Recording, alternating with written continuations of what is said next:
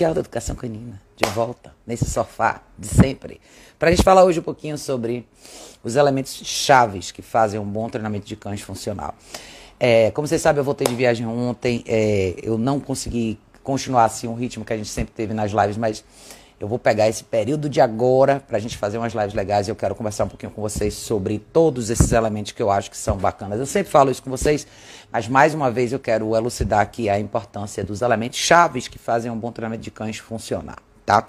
Então, é, eu quero começar explicando escolas um pouco de adestramento. Acho que muitos de vocês sabem que existem escolas ou, ou, ou, facções ou nichos diferentes dentro do adestramento que fazem com que a classe dos adestradores se divida um pouco. Né? Então, tem pessoas que focam muito em questões de obediência. Amandinha! Beijo, meu anjo. Obrigada, obrigada por todo o apoio, todo o suporte, viu, Amandinha? Eu vi você sempre lá curtindo os vídeos. Obrigada, obrigada de coração.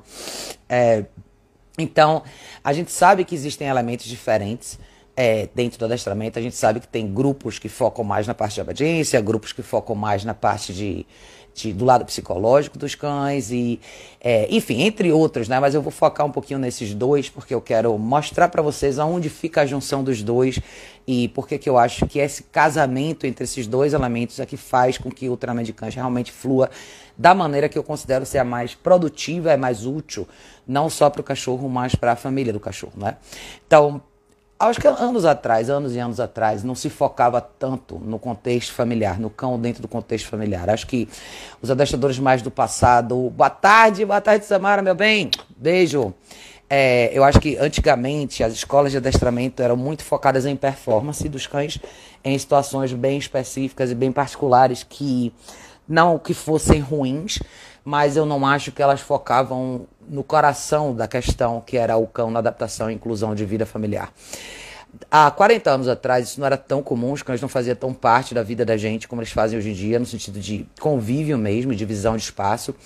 Mas hoje em dia isso se faz muito mais importante muito mais necessário. Então, eu acho que a gente precisa falar sobre isso para que o adestramento hoje volte ou se ajuste, vamos lá, para o que é importante no mercado hoje para adaptação dos cães no dia a dia de família. Então, eu acho que talvez o casamento ideal seja um pouco da parte da obediência no sentido de utilidade e, e aplicabilidade da coisa junto com a parte psicológica. O que, que isso significa na prática, tá? Todo mundo que que entrou um pouco depois no adestramento, ouviu muito, escuta muito a terminologia a psicologia canina, que é como a cabeça do cachorro funciona, é, como você cria e, e, modifica essas associações. E isso tem um valor imenso, é, é, talvez uma das partes mais importantes. E como que isso casa com a parte de obediência? Eu acho que a parte de obediência a gente tende a pensar muito em obediência no sentido de performance, mas para mim a obediência está muito mais em aplicabilidade, como eu posso usar isso a meu favor para fazer com que a vida do cachorro seja mais fácil no dia a dia comigo. Então, quando vocês, quem acompanhou essa parte do meu trabalho, quem já está aqui há mais tempo e quem pegou essa, essa fase que eu estava nos Estados Unidos, eu, eu quis muito mostrar para vocês um pouco desses dois pedaços, tá? Como é importante colocar um cachorro em situações que vão fazer parte da realidade dele. Eu foco muito nessa terminologia, adestramento para o mundo real porque é nesse cenário que o cachorro tem que dar certo. Eu acho que ainda existe um, uma confusão na cabeça de muitos treinadores de tentar fazer certas coisas funcionarem porque elas são bonitas de ver versus o que é útil de fato acontecer. E eu já fui muitas vezes criticada por eu focar muito no que é simples, mas eu foco no que é necessário, no que de fato é útil, tá? Não importa o quão bonito certas coisas são, o que importa é o que o cachorro de fato vai conseguir usar e como o que ele aprendeu vai ajustar ele melhor dentro do universo familiar. Eu tenho falado bastante para vocês sobre exposição social, sempre falei, na verdade, mas eu, eu, eu quero focar isso ainda um pouco mais, porque às, vezes as pessoas imaginam que exposição social é simplesmente levar o cachorro em algum lugar de qualquer jeito. E não é. Tem muita coisa dentro da, da fase de exposição social que traz um diferencial enorme para o treinamento dos cães. E eu vejo esse elemento faltar em muitos profissionais. Em qualquer lugar, não só aqui, fora, em, em vários lugares do mundo, acho que as pessoas não focam tanto nisso. E eu, isso fica muito nítido para mim quando eu pego alguns cães para treinar. Eu vejo o quão inexperientes eles são em situações que de fato fazem parte da vida deles, por isso eles erram tanto, né? Então, desde as coisas mais simples, como. Isso eu, eu falo para vocês que é uma pergunta super comum aqui e foi uma pergunta super comum lá. de pessoas em relação, por exemplo, receber visitas em casa. E é, é curioso para mim ver que isso ainda é uma pergunta tão frequente, considerando que há quanto tempo a gente fala sobre o uso da caixa de transporte, há quanto tempo a gente fala sobre essa, essa atenção que você tem que ter no que o cachorro está fazendo antes das outras coisas acontecerem. Então, não só a caixa de transporte em si, mas a permanência e a duração do cachorro num exercício de, passivo, por exemplo, como o place que a gente fala direto. Então, muita gente às vezes não entende por que, que, essa, que essas duas práticas são tão importantes dentro do treinamento do cachorro, mas eu fiquei meio abismada de ver como ainda é muito comum essa pergunta. O que, que eu faço quando a visita chega? Então, muitos cães têm essa resposta mais assustadora e mais explosiva quando uma visita chega em casa, porque o cachorro normalmente é o primeiro a chegar na porta. Então, muita gente pensa, ah, eu vou pôr o cachorro no senta só, ou eu vou pôr o cachorro no deita só. Mas, é, mas não é isso, né? Não é só isso você tem que considerar o estado mental do cachorro numa situação como essa de realmente rendição. Então é aí onde entra o, o, o, real, casamento dos dois lados do adestramento. Porque eu acho que muita gente que foca só em obediência não, não entende como a cabeça do cachorro processa aquilo ali. Performar um comando físico, muito, para muitos cães é simples, para outros é um pouco mais complicado, mas você sente que isso tem um pedaço psicológico quando você lida com cães que são um pouco mais complicados tem mais dificuldade, que é uma das cadelas que eu mostrei para vocês semana passada da Caia. A Mandia falou, parece que o adestramento só dá voltas, nunca vai sair do lugar. É difícil, é difícil, a Mandia, porque por conta dos conflitos internos da parte individual dos profissionais de não quererem ceder e não quererem ouvir ou não se predisporem a explicar muitas vezes o que eles estão fazendo, gera essa confusão, essa briga de ego muitas vezes dentro do adestramento, quando na realidade não deveria existir, porque eu não estou falando de eliminar coisas específicas, eu estou falando de juntar ideias e fazer disso um conceito mais sólido que realmente seja útil para todos os cães. Então, se a gente pensar nessa coisa da porta, muitos cães que eu já recebi, por exemplo, para treinamento, são cachorros que passaram por obediência. Um dos cães que vocês vão ver nos vídeos recentes que eu estava lá, que era o Bose, é um cachorro que tem bastante. Ele chegou com uma boa base de obediência. O que que ele ninguém nunca mostrou para ele? Ou, por que, que isso nunca serviu muito no sentido de lidar com os problemas reais dele, que eram essa explosão, essa reatividade com pessoas e outros cães? Porque nada disso foi usado no mundo real dele. De nada adianta o cachorro se sentar e deitar se isso não é colocado em prática no dia a dia, junto com o conceito de reação, de resposta psicológica do cachorro, em situações do dia a dia dele, dele, onde ele vive, onde ele transita, onde ele mora com as pessoas que ele vive. Então, eu acho que muitas vezes os programas de treinamento eles têm essa, esse gap, essa falha, que é não replicar cenários reais que são simples, mas de extrema, importante, de extrema importância e, e totalmente recorrentes. Né? São coisas que acontecem todos os dias, literalmente, na vida desses cães. E se esses cenários não são replicados dentro do treinamento do cão, não adianta, ele vai voltar para aquele cenário e vai repetir da mesma forma. Então, o que, que é. o que, que é você fazer esse casamento de fato, né? Se você entende a parte de, vamos lá, se você quiser chamar isso de psicologia canina ou resposta, associação mental que os cachorros têm, exige um elemento, uma finesse um pouquinho melhor no sentido de observação. Você precisa conhecer um pouquinho melhor esse cachorro para entender como ele opera.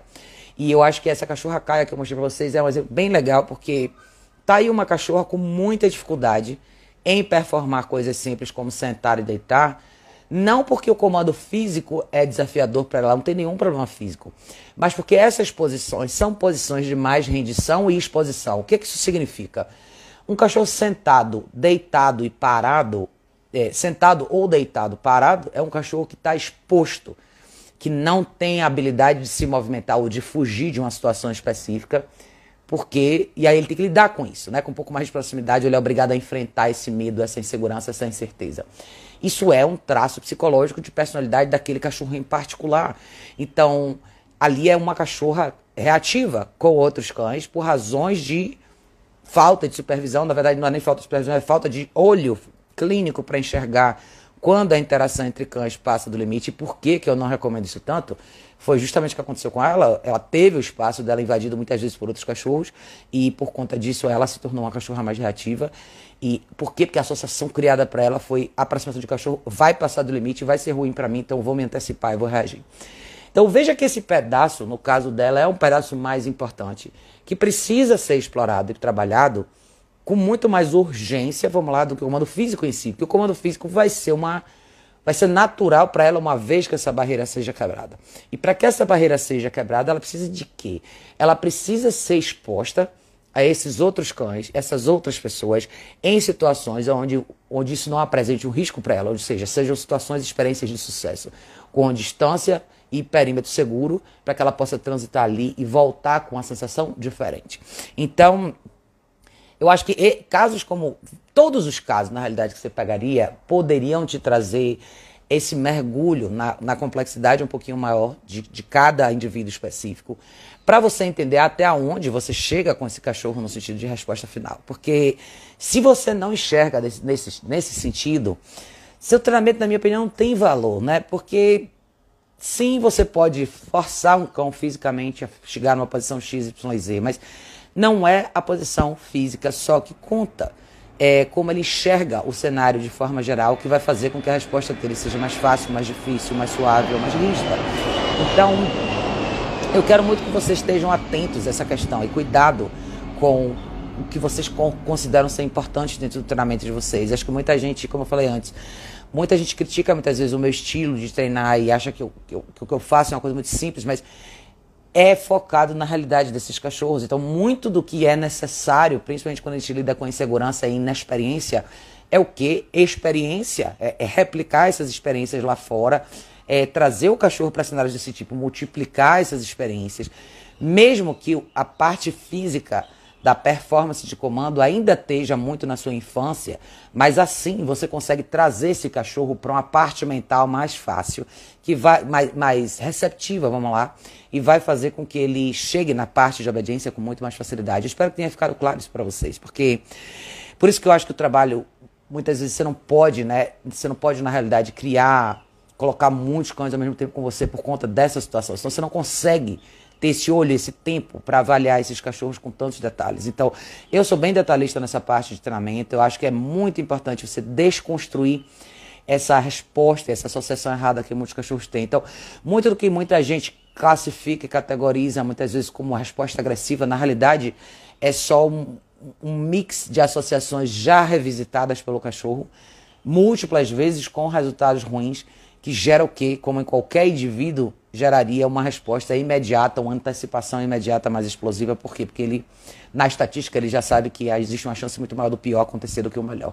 Então a gente entra para equilibrar essa balança e para fazer com que o lado positivo, vamos lá, de experiência social do cachorro seja melhor. E não é só social, tá? Acho que isso também tem muito a ver com dentro de casa. Quando a gente lida com situações dentro de casa com os cachorros, e eu foco muito nisso também, o cenário doméstico é uma parte crucial. Por quê? Porque os cães passam 90% do tempo aqui dentro de casa com a gente.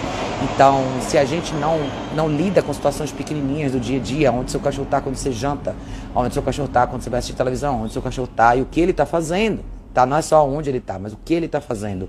Quando você está trabalhando no computador, falando no telefone, fazendo coisas desse tipo. Então, esses pedacinhos, é, todos eles juntos vão construir é, experiências novas, associações diferentes, com ajustes absolutamente, que são as correções e a, a, parte de direção que a gente coloca. Tudo isso vai fazer com que o seu cachorro saia do treinamento com, com outra cara, com outro espírito, com outra alma, mais pronto para lidar com situações novas do universo real, tá? Então tenham isso em mente, tá, gente? Lembrem que os cães que, vocês treinam, que todos nós treinamos, eles vivem num ambiente familiar, boa parte deles vive, quase todos vivem, né? Então quem investe em treinamento, normalmente investe num treinamento de cão de companhia, nunca esqueçam disso também, tá? O objetivo do treinamento para esses cães é que eles sejam bons cães de companhia. E o que, que um bom cão de companhia tem que poder fazer? Um bom cão de companhia tem que poder estar com o seu dono ou sua, ou sua família em diversas situações humanas, situações onde nós vamos transitar e o cachorro apenas é o coadjuvante com a gente. Então, parece tudo muito bobo, mas ainda não está sendo feito da maneira como deveria ser feito e na quantidade, na multiplicidade que deveria ser feito pelos adestradores hoje em dia, tá? Então, lembrem sempre disso, tá, gente? Eu sei que muita gente tem tem treinamentos diferentes, tem formatos diferentes de treinar, mas Nunca esqueçam do pedaço que de fato vai fazer a diferença para os cães de vocês a longo prazo. Os cães que vocês têm, ou se vocês vão investir no treinamento, pensem muito nisso, tá? Para vocês que estão gastando esse dinheiro e botando esse investimento no lugar. E para vocês que treinam, o que que vocês estão entregando como produto final do cachorro, mais do que o que é bonito, no sentido de performance, é o que é útil Pensem muito nisso, tá? Tem muita coisa útil que não é tão bonita e glamourosa, não é tão espetacular, mas muita coisa útil é o que vai fazer a diferença para esse cachorro e essa família terem uma vida melhor ou não, tá? Eu acho que isso tem que ficar muito nítido na cabeça de vocês. Eu vou voltar ainda para fazer mais lives com vocês. É, eu cheguei ontem, então tá tudo muito correria de reorganização aqui. Mas eu vou atender um cliente daqui a pouquinho, amanhã também de novo. Essa semana já tem bastante coisa para fazer. Mas eu vou voltar no meu ritmo das lives com vocês. Fiquem à vontade, tá, gente, para deixar comentários aqui, perguntas aqui. Eu vou abrir caixinha de perguntas de novo e a gente vai voltar ao nosso, nosso ritmo de sempre. Mas tem muita coisa para a gente elaborar nesse sentido. Eu acho que foi legal, muito legal de ver, né? Que algumas das coisas, das questões que a gente ainda tem aqui para ajustar no sentido de comunicação e, e, divulgação do nosso trabalho e a forma como a gente explica o que a gente faz, pode ainda ficar melhor, mas eu tenho uma coisa importante para dizer. Tem um pedaço do treinamento no Brasil que eu acho que é muito bem feito e muito pouca gente valoriza. Existem muito, muitos bons profissionais aqui, muita gente muito legal, que faz um trabalho muito melhor do que vocês imaginam, tá, cara? A gente tende, como brasileiros, muitas vezes, a não reconhecer os nossos próprios méritos, a gente sempre tende a achar que o que está lá fora é melhor do que o nosso e na verdade não é, tá, gente? Não é mesmo. Eu posso garantir para vocês que muitos dos desafios que nós profissionais passamos aqui, o pessoal de lá não passa nem de longe. Então, temos que tirar o chapéu para nós mesmos em muitas situações, porque a gente se arrisca mais, a gente vive em cenários mais conturbados, mais complicados. Muitas vezes a gente lida com cães piores até. E, cara, a gente. Muita coisa que vocês não imaginam, vocês tiram de letra, que é muito mais difícil para pessoas fora daqui. Então, parabéns para todos nós, tá, gente? A gente não está tão atrás da fila quanto a gente imaginava, não. Pelo contrário, eu acho que em muitos aspectos a gente está até na frente. E eu acho que eu tenho visto muita gente aqui é, melhorar bem no sentido de, de orientar melhor os clientes, a audiência, as pessoas que acompanham o nosso trabalho, para que todo mundo tenha uma noção real e mais esclarecida do que é o adestramento de verdade. O adestramento de verdade, como eu sempre falei, nada mais é do que domesticação. E domesticação tem por trás dela esse casamento, né?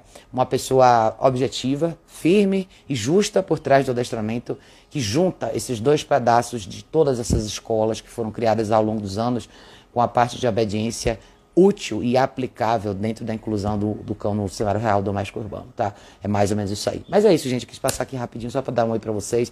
Ontem eu só fiz uns stories rapidinho quando eu tava chegando, mas estamos de volta, vamos com tudo. Então, quem tiver dúvida, deixa aqui nos comentários. E vamos, gente, vamos que vamos começar tudo de novo. Bora, minha gente. Obrigado a todo mundo que participou aqui de surpresa. É, se der, eu volto mais tarde para fazer uma live com vocês. Mas eu vou abrir caixinha de pergunta. Deixa as perguntas de vocês que eu vou respondendo ao longo da semana. E vamos, vamos para as lives que a gente tem muito que conversar, tá bom? Beijo enorme. A gente se vê em breve no próximo vídeo.